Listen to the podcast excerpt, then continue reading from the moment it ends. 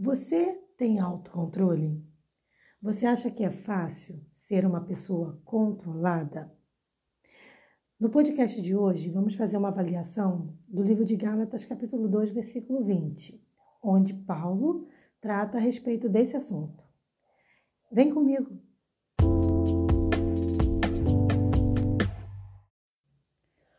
Olá, Sara Rodrigues. Vamos ler o que diz Gálatas capítulo 2, versículo 20, para a gente entender um pouquinho sobre o assunto que é autocontrole e como nós, cristãos, podemos desenvolver o autocontrole. O texto diz assim: Fui